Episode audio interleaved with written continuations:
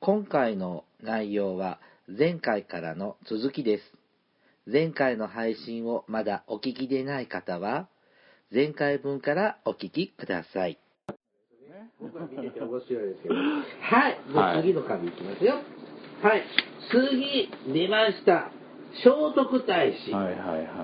ははい。えーと、紙幣に最も多く使われた人物。い。うん。まあ言わずとしていた推古天皇の下で、摂政として元宝の制定をはじめ、そうですね多くの革新的な施策を実行します。うん。はい、デビューはですね、昭和5年 の100円札。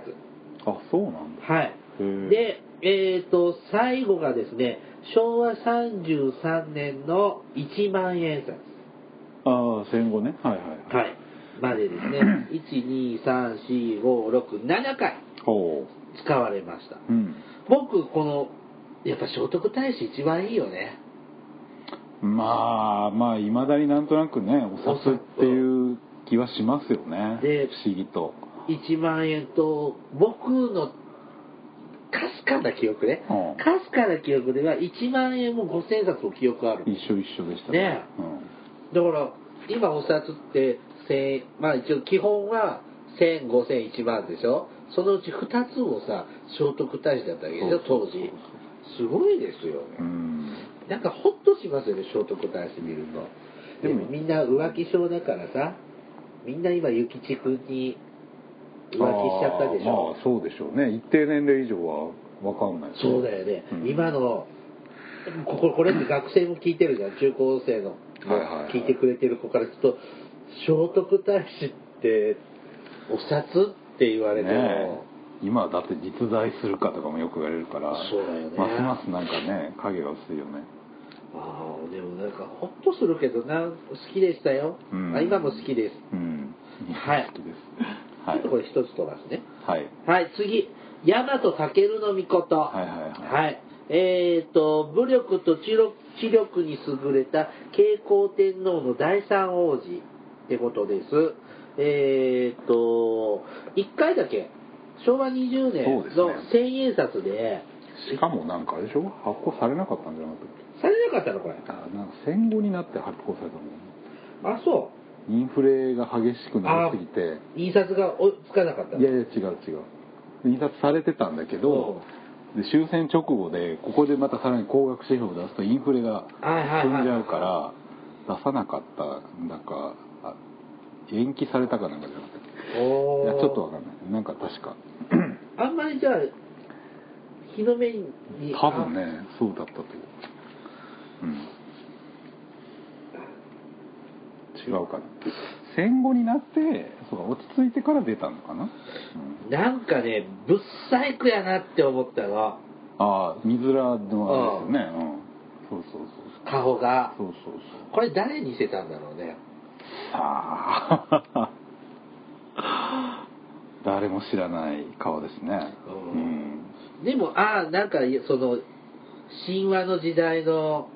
人だなっていう。まあまあ絵に描いたようなうん大和武だけどねうんそうなのちょっとレアなんだね、これ。なんじゃなかったかな確かうんはい。次いきます。うんまだ僕見たことない、これも。二宮尊徳。ああはいはい。江戸時代の相模の農家出身で、幼名は金次郎。うん田畑の開墾や治水事業などで農村の生産工場生産性向上に尽力しました、はいはいはいこれ二宮金次郎のまあいわゆるそうですねの これ何あのー薪を背負って本を読んでるやつそがうそうそう肖像になったのそうそうそうあそうああじゃあ肖像は違うよあ牧野あ肖肖像はもっとあの年いってからのあああ本当だここれクイズ面白ゼミナールのあのおじさんみたいだよね鈴木なんとかなんとかさんまだ生きてるんじゃんあいつはあなんうんか言ってたね正月えー、とデビューはですね、えー、と昭和21年のうん一円札、はいはいですね。これ一回きり。そうですねなんか、今までのって歴史上、まあ、ずっと確か歴史上の人物だけど、うん有名じゃん。でほら終戦で要するに使えないんですよねああ。だから竹の内のつくねとかもうダメだしああそうだかから戦後21年でしょうんだから占領下ですよね要するにだからあそうか肖像画がかなり戦前のがほぼ全滅というか使えない状態そうでか天天皇そうそうそうそうそうい数う杯うのん色が濃いものそういうのだったがらアウトなんであーまあこういう農政化とか文化人系ですよね文化人といわかゆるねまあその民主主義の確立に活躍した人とかになっちゃうんですよねああ二宮そううんうん一回だけなんですね一回だけですねはい次板垣大輔ああ板垣ねはい、えー土佐藩出身で大隈重信とともに明治中期の政党政治洋蘭洋乱期の中心人物、うんえー民選議員設立憲白書を提出し自由民権運動を繰り広げました、うんね有名ですね、そうですねはいえー、とデビューは昭和23年の50戦冊はいはいですね。でうん、えっ、と、2回 で、あの、昭和28年の100円札。 100円札ね有名ですよねうちこれは知ってる100円札。持ってた。多分今も家のどっかにあると使思う。ってないでしょ使わない。うんそのね今使えるんでしょ、まだ。でもちろん使えるけどあの、両親が100円札発行が、はいはい廃止になった時に記念にそうそう束でか持なっりてたうちの1枚をもらった。ううんんかなりありますねまだ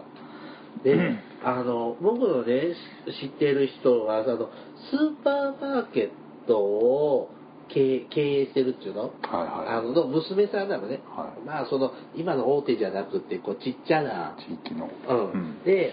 そうすると、その、近所のおじいちゃんやおばあちゃんとこが、馬車引きながら買い物とか来るじゃないですか。はいはいはいそうすると、認知症になったはおいはいじいちゃんとかおばあちゃんとかも来るわけね。はいはいはいでそうすると、お金払うときに、はいこの現代の今の話ですよ、はい100円札とか持って払ってくるんですっあ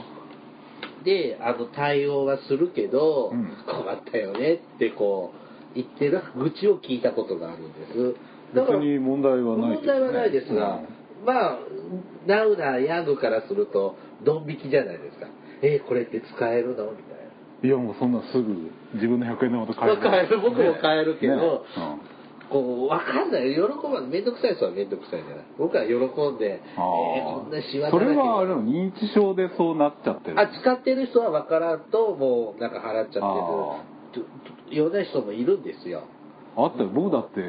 小学校の頃とか近所のお肉屋さんでよく釣り製に変なお札とか入ってたらうん「買いっこして」って言って買いっこしてもらって古い500円札とかあそうん10円札とかありましたよ今はそれうちこない だ500円玉硬貨旧500円玉硬貨あ前のあの久々にもらって銀色っぽいやつうん、残してる、うん使え 綺麗じゃないですかねもうちょっと綺麗じゃないとダメですけどねうん綺麗ですねこの板垣大輔のあのひげが印象的ですねそうですねこうドゥーンってこう 人参2つぶら下げてるようなそうそうそうあれが印象的で気持ち悪って思ったうん思い出がある、だから思い出に近くなってきましたねそうですね認識がありますねはいさあ次岩倉智美ああはい、えー、と江戸時代末期から明治初期の苦行のせ苦行出身の政治家、うんはい、西郷隆盛や大久保利通だと明治政府を樹立しました、はいはい有名ですね、うんデビューは昭和26年の500円札うんともう一回よん昭和44年にもう一回500円札の新しい500 2回ですねねうんこれ青色の500円札だよねそうそうそうこれ覚えてますねそうそううんそうこれ使ったね使ってました、うんもう今、お札に戻るってバカらしいよね。 500円ね貨幣の方が貨幣の方がしっかり貨幣ですよね今貨幣っていうのはなんだっけコイン硬貨。硬貨うんこうね、コインの方が便利ですね。うんもうこれ変わるとき初めて500円玉受け取ったときはちょっと、ああ並んだこれよはって並んだよ郵便局で買い越しに行きました行10円玉50枚 持ってきました。行った行った行った10円玉50枚。かわいいね。かわいいでしょ えーあのー僕はね、ジャスコで買い物したお釣りが500円あ玉で、本当にえみみんな親がもらってたのを見せてもらったのがそう初めて。そうそうあの頃みんな並んでもらいに行きましたよあそう。うち、この500円玉ってさ、うんあの僕思い出に残ってるのがあのつくば万博つくば科学博あ記念硬貨うん、あれをよくお釣りでもらってたああたまに入ってますねあれね1枚か2枚どっか引き出しにあると思うんだけど、うん、ちょうどこう紙からメダルに変わる思い出がある岩倉智美さんそうですねでも男なのになんでともみなのというのが幼い頃は理解ができなかっああははた。ははい。なるほどねそういう見方があるね、うん。え、ともみって女の名前じゃない、まあ今はね字がちょっとうね、ん。大人になったらわかるけどね。うんはい。僕次で、僕これ知らないです。高橋コレキア。はい。仙台藩士、高橋貞これただです、コレタダ、そうですね。コレタダの養子となり、アメリカへ留学した後、えー初代特許局長、えー特許局長うん、うん日銀総裁を歴任しました。うん後に大蔵大臣や首相も務めたの。そうですね金融経済面で活躍しました。うんあのースペシャル、NHK のスペシャルドラマ、坂の上の雲で西田敏行がああやってましたね出てましたね。でこれきよって聞くと、あの、名古屋のほうお菓子でね、あー両口屋これきよってあるねありますうねん。あの、そればっか浮かんじゃう。なんかすごい学者風情な、優しそうなおじさんっていう印象がありますね。元々学者さんの時期もあるねこ学れ者さん総理って大臣いうにもなったのか一回だけやってます、あ、そうですか。ね、うちこんなおじさんになりたい。えーっと、デビューは昭和26年の発行の50円札1回きりですね。50円札だって。うん、うん今考えると使いにくいけど、まあ、物価まあの違いですから終戦ね直。後ですからね、うんちなみに、あの、昔の五円玉って穴が開いてなかったんだよね。知ってるいつの今の五円玉ってあの稲の絵が描いてあるはい五円玉じゃん、あれの一つ前って国会議事堂がああ載ってるやつを23回見たことあああまあね知らない時代だねる、うんうん生まれてない、うんはい次えっ、と伊藤博文はいはいえー、長州藩出身で初代内閣総理大臣、うんはい、先進諸国の制度や文化を調査し、帰国後、明治憲法や、えー国立銀行条例の起案などに携わった。うんこれはもう、もろ覚えてますね。うんあの、緑っぽいお札に、ハゲたおっ さん。うんひどい色ですね。取りつく島がない けどうん。まあまあ親しみはありますね千円札伊藤博文はまあこれ、ハゲてはないんだね。薄いけど髪あるね。うんひげとほくろの方がねやっぱり印象がありますよねうん。うんでも、大初代総理大臣でさ、うんこう、頑張った人じゃん。そうですねでも1000円なんだ。まあ、聖徳太子には勝てないか。ああねえー、と、ちなみに伊藤博文のデビューは昭和38年の千円札 え1回きりうん。ともう一回だけですねだから、僕らが子供の頃は1000円の伊藤博文、5000円の、5000円と1万円の聖徳太そうで子、すねで500円の岩倉智岩倉うん美がメインだね。うんそうですねで岩倉智美はすぐ物心つく頃にはその高価にか変わっちゃったからそうそうそ伊う藤博文の方が付き合い長いんですよねうん長いねこれもどっかで出てこないかな本当馴染みがありましたけどねうんはい次福沢諭吉福沢はいえー、と大分県中津藩出身で、うん明治中期の啓蒙思想家、はい欧米視察後学問の勧めや西洋事情などを著し現在の表しえ表しはい表し現在の慶応義塾大学を創設しました、はいねみんな大好きゆきちくんまあね もっとねゆきちくんね僕のうちにもね遊びに来てほしいああたまに来るんですけどねたまにしか来ないのよすぐ帰っちゃうねんお金ってね寂しがり屋さんなんですよよく言いますよねだからたく仲間をさんいるところに行っちゃうの本当に悪い選択ですよねはいデビューは昭和59年うん1万円札、そうでですねモデルチェンジして平成16年もうこんな10年ぐらい経つ10年も経つの新しいお札あそうかこれが今のあれか今のお札、うん結構もう新しく変わって結構経ってるんですね、そうですねうんあ10えらなんでさ福沢諭吉ってはあまた1万円でこう2回目も1万円札で来たのかなどうなん他の人ももっと採用してあげればあいいのにーでもやっぱほらこう我々が今でも聖徳太子を親しむみたいあなーやっぱりこう慣れっていうかあー印象っていうのはやっぱり大事なんだよねこうあんまりコロコロ変えられるとなんかこう、うん、でもさ美空ひばりとかさいや芸能人ねこれ芸能人っていないですいねやありえないでしょあーまあちょっと、うんもうちょっと先進んでから語り合いましょうかはい次二戸部稲造うはいえー盛岡藩出身で明治から昭和にかけて活躍した教育者うんドイツに留学し帰国後なんていうのこれ諸大学もいろんなああ大い学ろんな大学教授を歴任、うん国際連盟事務局えうん国際連盟事務次長を務め、うん世界平和に貢献しました、はいはいあそうなの、うんなんかほら農学者農業のうん学者さんじゃなかったこの人糸部違糸部うあれでしょあ札幌農学校出してないあそういうこと ですかノあーイのズビーアンビシャスでそれクラーク博士の教え子じゃん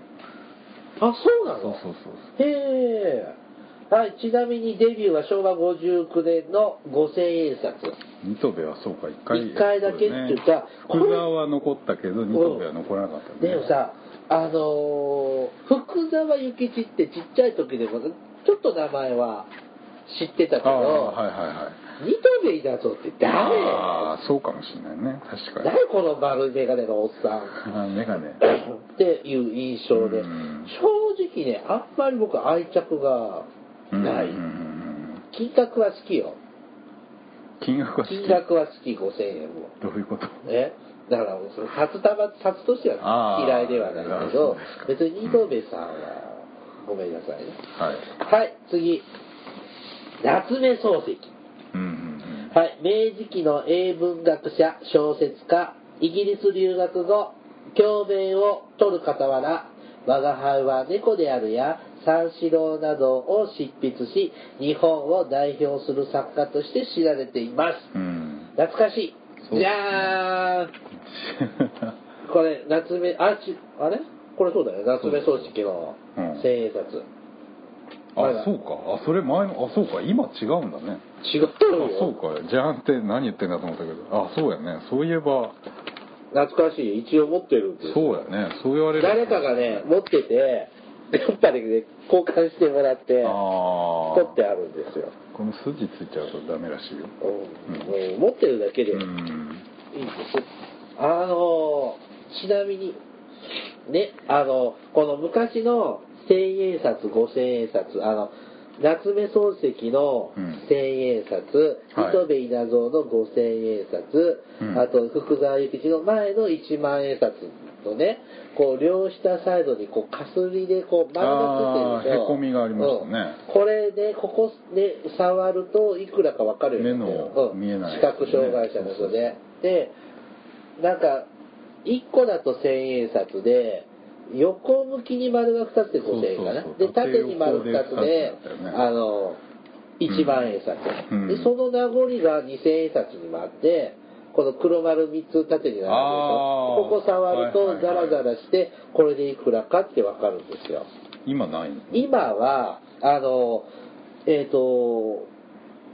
千円札は、はいあの両下サイドのところに紺色のね横一文字ですあーよこれがザラザラするはいはいはいはのいでえっ、と五千円札は正八角形はいはいはいはいはいそうでしたね一万円札はね L 字型紙型のマークはいはいはいはいでそこがねザラザラして触ると分かるようはいにはいはいはいはいなっております、そうでしたねさあ、えっ、と、で、現在は樋口一葉さん。の5000円5000円ねと野口英世の1000 1000円円ですねと諭吉君1万円行き来はいですねですねがこうなっております、うんねでえーとね、肖像画で使われた人物をわーって紹介したんですが、うんえー、と肖像画ではないんですが、うんもう一人あのあれでいいのかどうか微妙なのが一人いほうて、えー、と楠木正成ああ楠木はいはいはい、えっ、と南北朝時代のうん武将の楠木正成像、銅像ですよね東京あの江戸城の前にあるのあ江戸城にある皇居皇居の前にある、うんがあの刷り込まあの印刷されたのもあるんです、はいはいえーこれはちなみに昭和19年の5000円札5000円札5000円じゃないあじゃあ5000札か、 5000ねあのい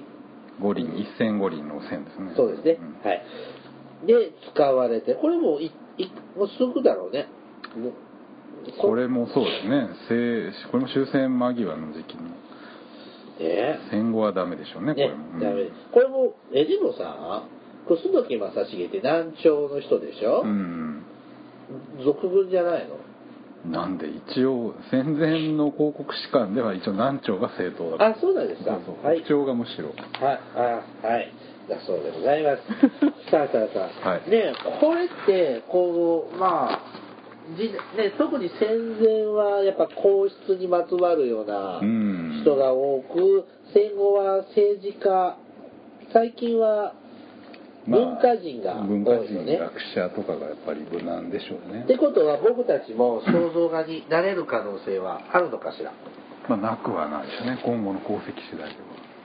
どれぐらいポッドキャスト頑張っただけじゃダメダメですね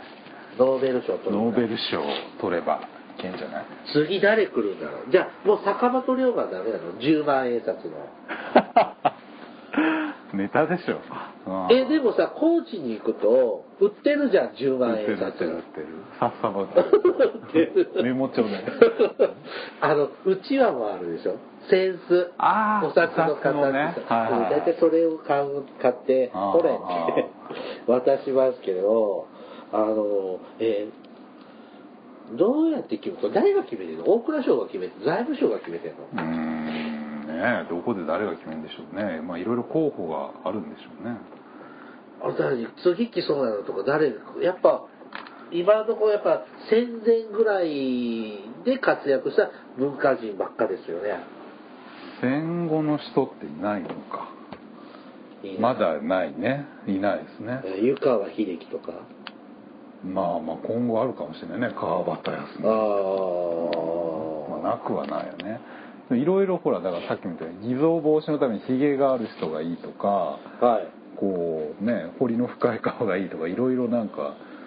あ本なんか当だ制約があるらしいんであみんなひげがついてる、うんだかでら樋も口は結構なんかのっぺりした顔だからのっぺりして綺麗るよねな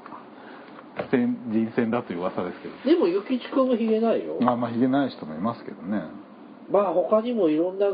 技術が向上してるんでしょうけど、まあ今はねいろいろその入ってますけど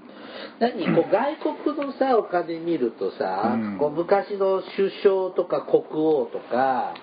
まあ君主って多いですねだよね王様とか日本ってあんまりそういうのし日ないよね本はねなんかやっぱお金ってほら汚いっていうイメージがどっかにあるからそこそうになのやっぱり天皇の衝動を使うっていうのはなんかずっとはばかられてるっていう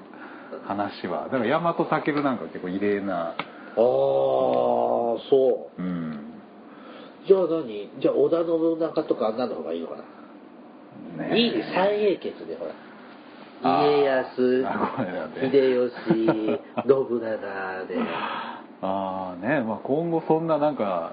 地域のその地方文献とか進んだらそういう地域ね沖縄地方の貨幣とあかーそんな感じも出るのかもしれないねわかんあなあいでいすいねそれねうんちょっと楽し切手はねいろいろ作れるのに今ね随分いろいろ出ましたよね切手おは札もそんなんやればいいのにねうーんまあ難しいけどね ねえまあ楽しいね、うんまあお金はどんどんください、うんさあえっ、とお便りもたくさん来てるのでちょっとお便りも、いいんですか時間うん、あの編集であのあ前そうな編んだ後編切りますああそうなんだんはいあのね、ほんとたくさん来てて、はいあの、順番に読んでいきますが、あの、読まれないんじゃないかって思わずに待っててください。。はいはい。えっ、と、どうでしょうね。とりあえずちょっと、あそこそこ読んでいきます。ほいはい。まず、千秀さんからお便りいただいてます。さっきのはい。ツイッターでいただきましたが、うんえっ、と、これね、あの、御三家、御三教の会の、ははは配信した時にツイッターでいただいたんです9月に、えー名古屋の徳川美術館を見てきてちあーありがょとううどタイミングがあって嬉しいですっていう コメントをいただきましありがたとうございます徳川美術館に行ったことないんですよ高いんですよあそこ高い入場料があそううんうんでも置いてる置いてるっちゅうの展示されてる調度品はすごく展示品は、うんまあ、徳川家のねいいやつばっかりですけどねいいよね1回ぐらいくれるといいのに毎回言ってるなこれはいえーと次いきますアマンさんいつもありがとうございますあーありがとうございますはいえーとこれは御三教御三家御三教の会を聞いた後のコメントです、うんはいえーと血統を守るのは大変なようですねさらに現在の相続税ではご先祖様の財産を守り没落しないように維持するのは困難を極めるようですうん税金かかるのまあまあよっぽどね金持ちの人はあー我々は大丈夫ですよかかんないねあれそ相続税ってうん本当にうん千万とかそうそう億レベルで相続しないとそうそうかかんないでしょ、ねうんえ、まあ、庶民には関係ない関係ない話ですよはい、はい、次 信長龍介さん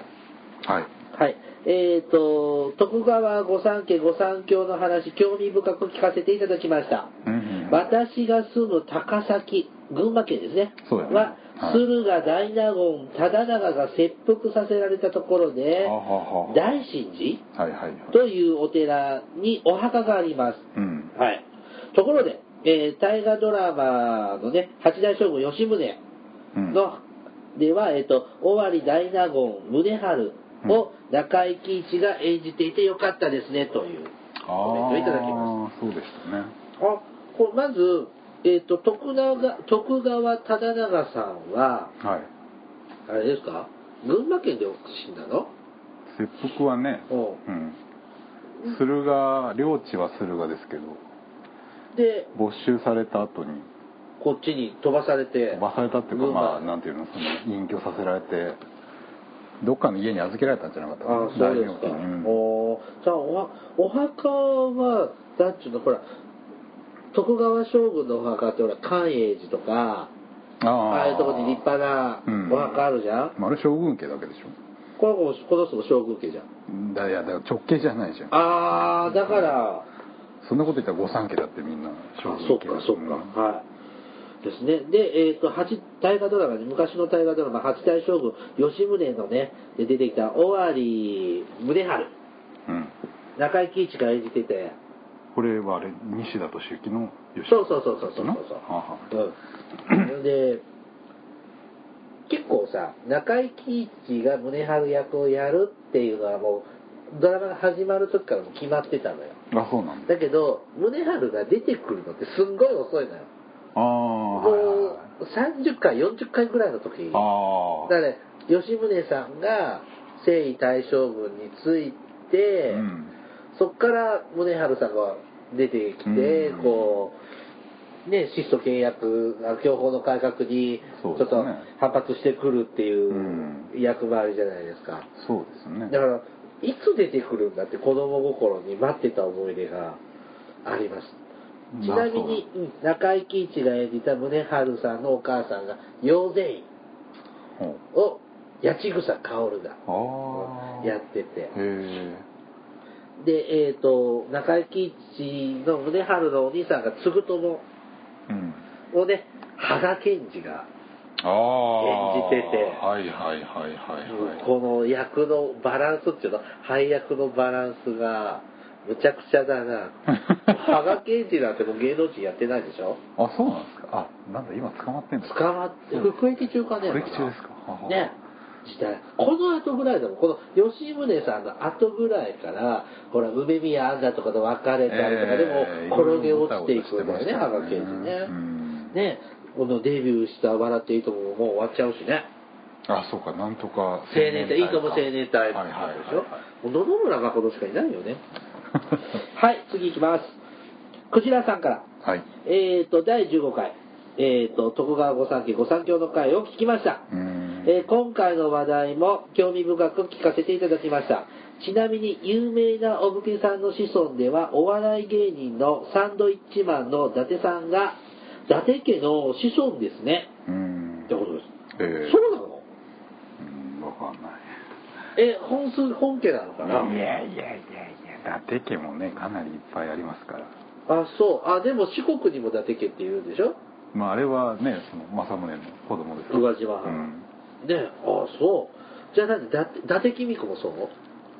いやそんなこと言ってまあ多かれ少なかれどっかでつながってるのあそかういもうしことれねないけど伊達家もほら大名家だけじゃないかだからら、サンドイッチマンの伊達さんは結構伊達な感じするんだ ねいやわかんない けどはい、えー、と、次なんですけど、えー、と、ちょっとこれ本、ツイッターでいただいたんです。多分本、本名みたいなんで、ちょっとねうん、ちょっと引っかえ、引っかえさせてもらいますね。イニシャルぐらいえー、と、名字が T、 TT で、名前が T、だね、TT さん。はい TT さん。はい、学生ですが、いつも聞かせて、はい、楽しく視聴させてもらってます。手話的ですうん、ね拝 聴をか聞かせていただききますね、 はいラジオなんで見えないですね、うんはい、扱ってほしいテーマがあるそうですねほう古代の蝦夷や琉球などの地域史なども扱ってほしいでうーすんなるほどねで蝦夷って何してんの江戸時代の蝦夷藩が置かれたとかさえ古代のあれですか要するにあのえみしえアテムとかっていうことこれはじゃないですか江だから戸地ではなくてアイヌとかじゃないってことですね北海道北海道とか沖縄ってことじゃないの地域史って書いてあるああじゃあ江戸地の話うんアイヌの人たちとか松前とかそういうことですかねそうだと思あう。あで、琉球も僕は、少子が、で奈良、奈良じゃない、室町時代ぐ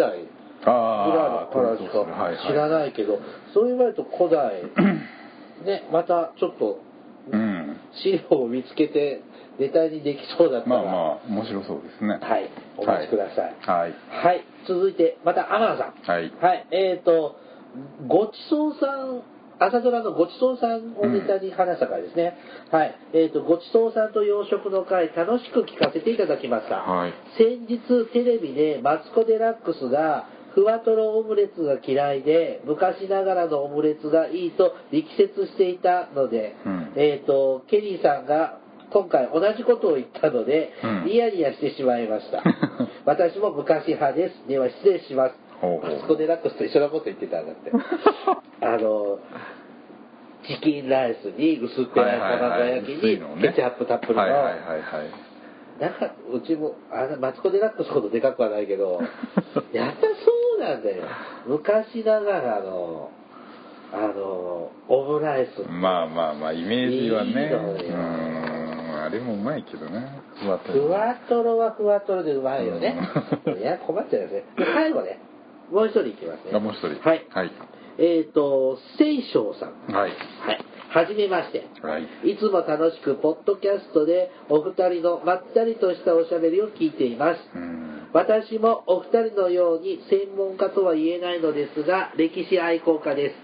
周りに歴史を語れる人がいないので、お二人が羨ましいです。うんはい。第5回目のあの時代に行きたいですが、えっ、と、私も行きたいところがたくさんあります。ほまず、えっ、と、源実朝はどうして暗殺されたのか。うほうほうほ足利尊氏と、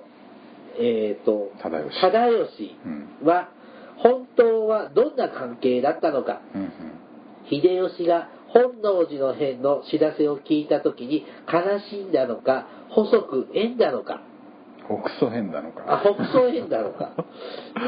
はい、はい明智光秀はどんな思惑で信長を襲ったのか はいあと2 3 0は挙げられそうです、うんえーこれからも楽しい話をたたくさん届けてください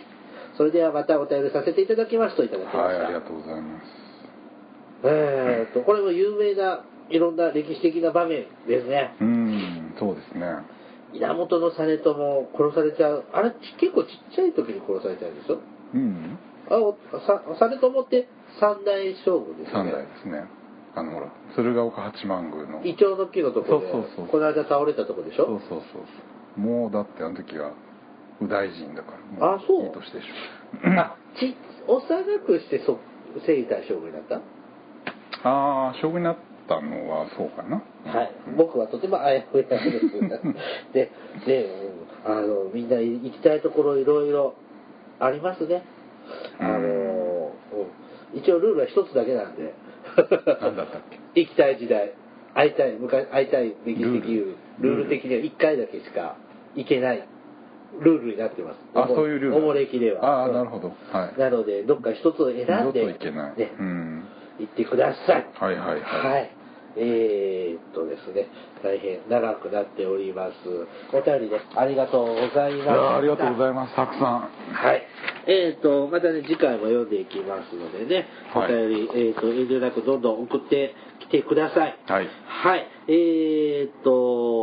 おもれきではリスナーの皆様からお便りを募集しています。はいお便りテーマは、あの時代に行きたい。うんあと、思い出の大河ドラマ、おすすめの歴史漫画。ほを今募集しています。はいお便りは E メールまたは Twitter のダイレクトメールでお送りください。メールアドレスはおもれき2013アットマーク Gmail.com。うはいえー、Twitter のユーザー、Twitter もやってます。Twitter のユーザー ID はおもれき2013です。はいはい。それではね、また次回お会いしましょう。さよなら。さよなら